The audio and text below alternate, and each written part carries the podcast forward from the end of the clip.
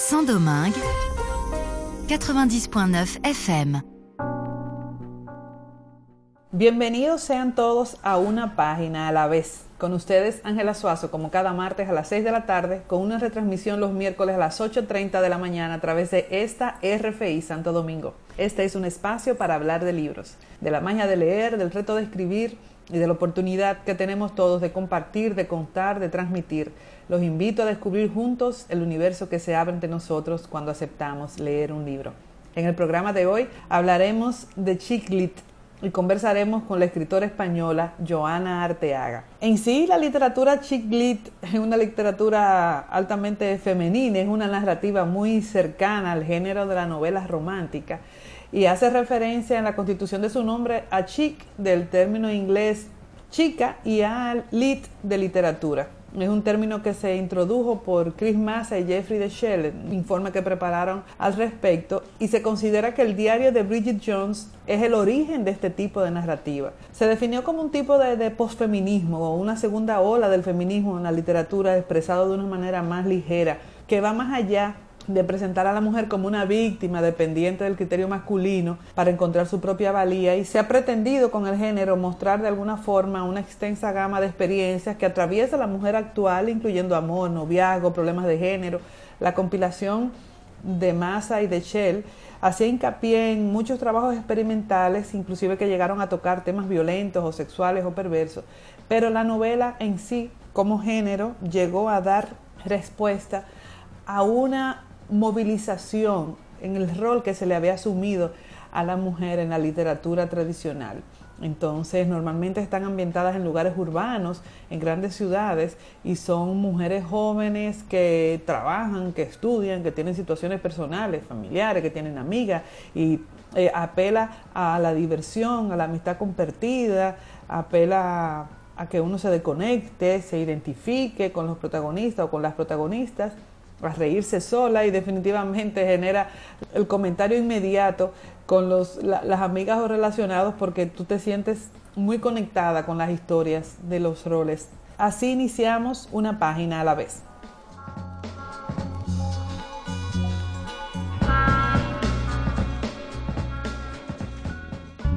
RFI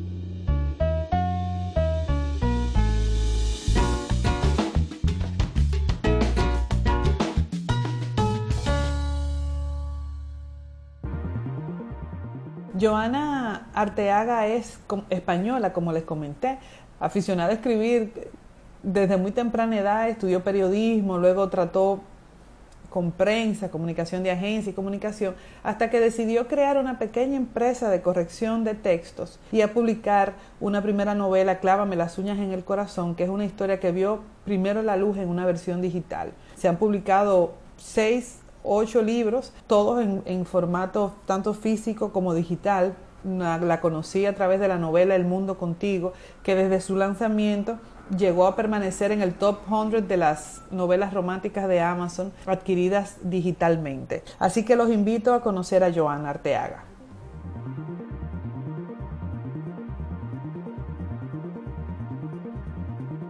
Demos la bienvenida a una página a la vez a la escritora española Joana Arteaga. ¿Cómo estás, Joana? Muy bien, encantadísima de estar aquí contigo, Ángela. Y yo también. He leído algunos de tus libros y, me encantan, me encantan. Y ya no conocemos hace unos años una entrevista que tenemos, la pueden encontrar en la página de Te Reto a Leer. La primera pregunta es, ¿qué es escribir para ti, Joana? Uf, ahora mismo, eh, aparte de mi familia, eh, eh, escribir es lo que, me, lo que me llena. Primero es mi trabajo, y segundo, además, es mi, mi forma de realizarme como, como, como profesional. la verdad es que me llena muchísimo. ¿Y una página en blanco? Eh, un reto, siempre. ¿Un, ¿Un, poema o una canción que te haya inspirado a escribir? Pues muchos, además es que mis, mis novelas están siempre llenas de música. Entonces creo que hay como una canción en cada uno de mis libros hay una canción que es especial para mí. En esta, por ejemplo, en la que estoy escribiendo actualmente, que bueno, estoy acabándola ya, pues, estoy con los pequeños detalles de, de, corrección y de edición y saldrá el próximo 23 eh, de este mes. Eh, por ejemplo, la canción que más me ha inspirado a la hora de montar todo el, el, entramado de la, de, la, de la novela es eh, Can't Help Fall in Love with You de, de Elvis Presley, porque es un poco eso, es, la inevitabilidad del amor en este caso. O sea, cada novela tiene una canción, en mi caso ¿eh? Eh, concreto. Y creo que sin música, además, mis novelas no existirían. Hermoso. A mí me encanta también. Tengo mucha referencia musical en, en, mi vida, en, en mi banda sonora.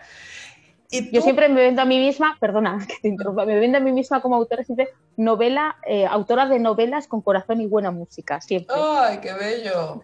¿Y tú escribes, escribes por inspiración o programas tu tiempo para escribir? Me gustaría decir que, escribo, que escribo siempre inspirada, pero es verdad que a veces me tengo que obligar a, escribir. Eh, si quiero que una historia que tengo en la cabeza, aunque el día no sea propicio y tal, salga adelante, a veces me tengo que obligar en plan de, venga, Joana, siéntate, escribe, avanza, llega donde quieres llegar y, a veces pues no cuentas pues con esos momentos así tan gratos como dices tú, ah, que estoy súper llena de inspiración, me voy a sentar y no voy a parar de teclear. A veces hay que obligarse, en mi caso, ¿eh? pero, pero también los acabas disfrutando, yo creo. Les, puedes encontrar también su lado bueno a ese tipo de, de momentos. ¿Y para escribir es talento o trabajo? Yo creo que es una mezcla de las dos. Creo que el talento sin trabajo se desperdicia y el trabajo sin talento al final es, requiere, requeriría demasiado esfuerzo y, a veces para no llegar a donde tú quieres o a donde los demás te sitúan. No sé, creo que hay que tener una combinación de ambas para, lograr algo bueno en, este mundo. ¿Y qué, qué, consejo tú le darías a alguien que, se, que ha decidido escribir un libro por primera vez?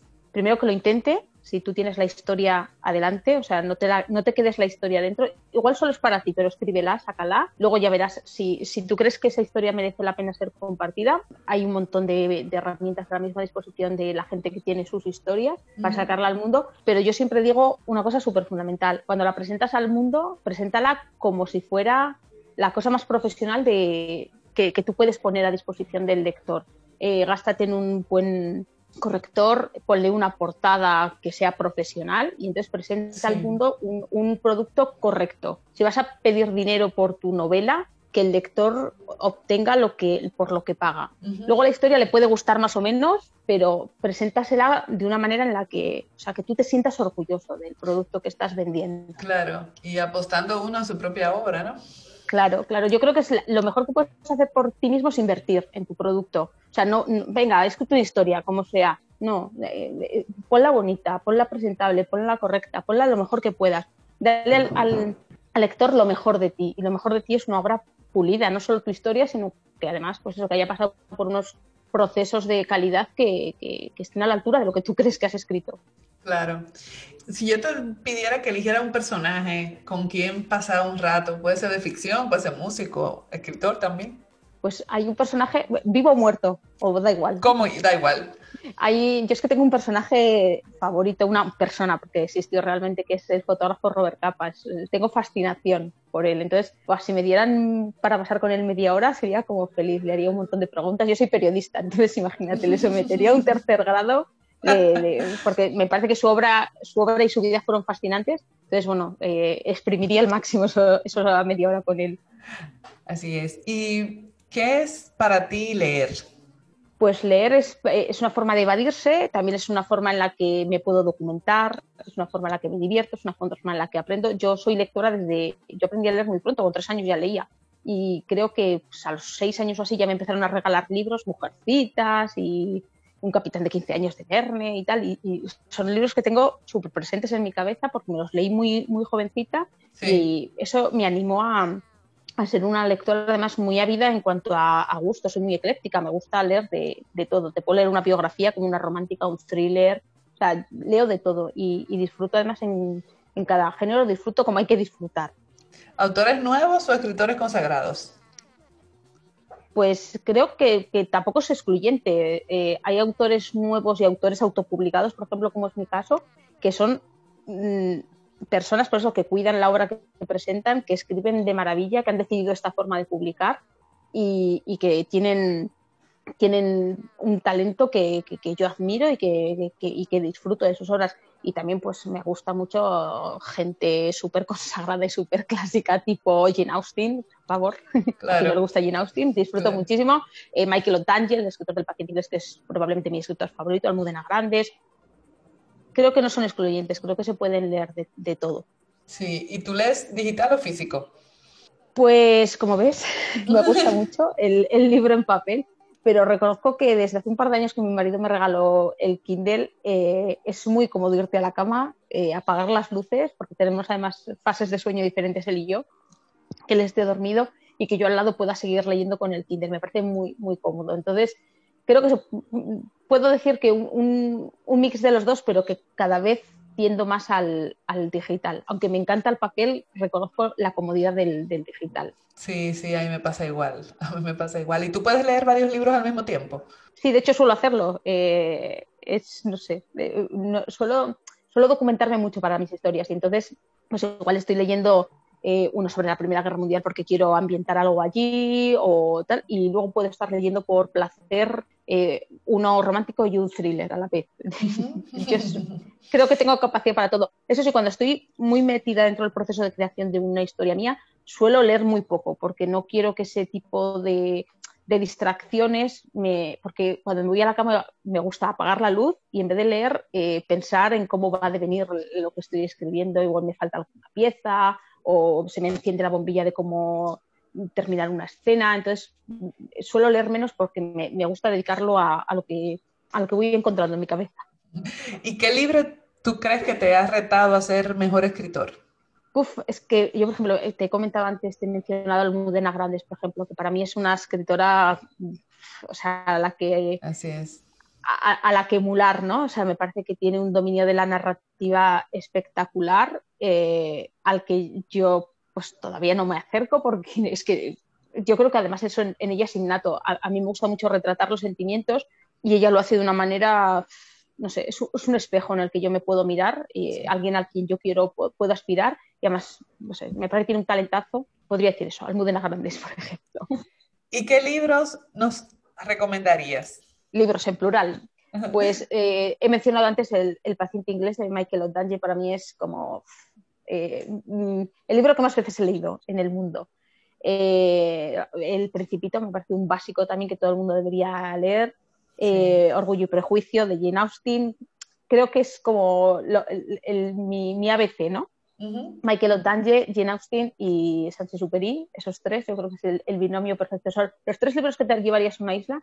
Y luego, si me dejan llevarme en otra maletita un poco, pues JK Rowling, porque soy muy Potterhead, aquí donde me veis, me gusta mucho Harry Potter, pues me llevaría también la, la septalogía de, Harry Potter, para pasarlo bien también. Para pasarlo bien. y cuéntame de tus libros.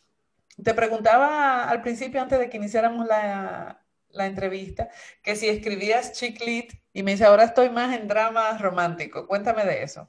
Ah, a mí es que me gusta mucho eh, em, analizar los sentimientos. Bueno, no analizarlos, dejarlos fluir. Me gusta mucho la literatura sentimental en la que te en la que paladeas las palabras. Es un poco a veces poesía y me, gusta mucho. Cuando yo leo ese tipo de, narrativa en el que estás saboreando las palabras, me, parece me pasa un poco con Michael Otaño, por ejemplo, que me parece que saboreas lo que estás escribiendo, me parece maravilloso.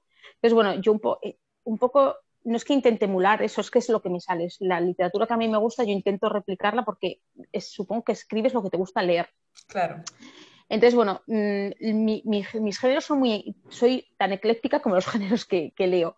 Eh, tengo juvenil, tengo, tengo chiclic, tengo pues, el género desenfadado de la romántica por excelencia en el que te puedes pasar un buen rato, pero me gusta siempre meterle sentimientos, incluso aunque sean de, pasarlo bien. Me gusta pues tocar temas más, un poco más complicados que la simple risa. Me gusta, pues en algún, en uno de mis libros he tocado el tema de la leucemia, el donar médula, en otro he tocado la trata de blancas, en otro el acoso escolar. Entonces, bueno, me gusta también sentir que, a través de mis letras puedo llegar a, considerarme una escritora comprometida con los temas sociales que ahora mismo nos pueden interesar a todos. Claro.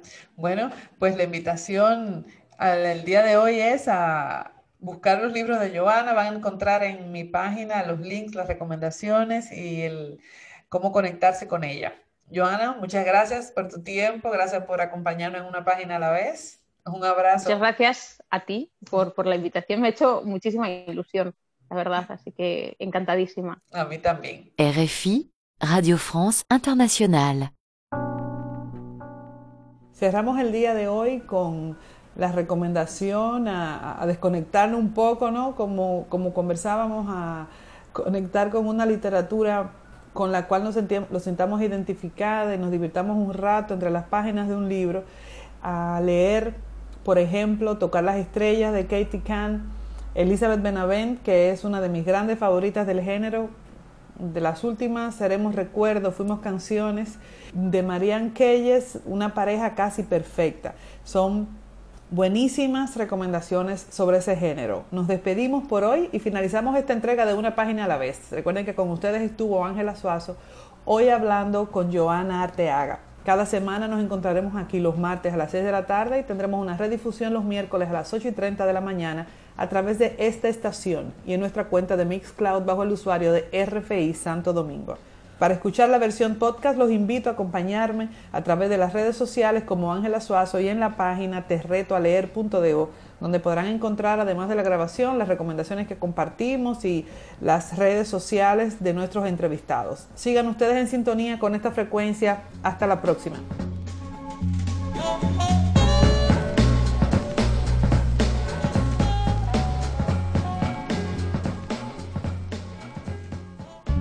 RFI, les voix du monde.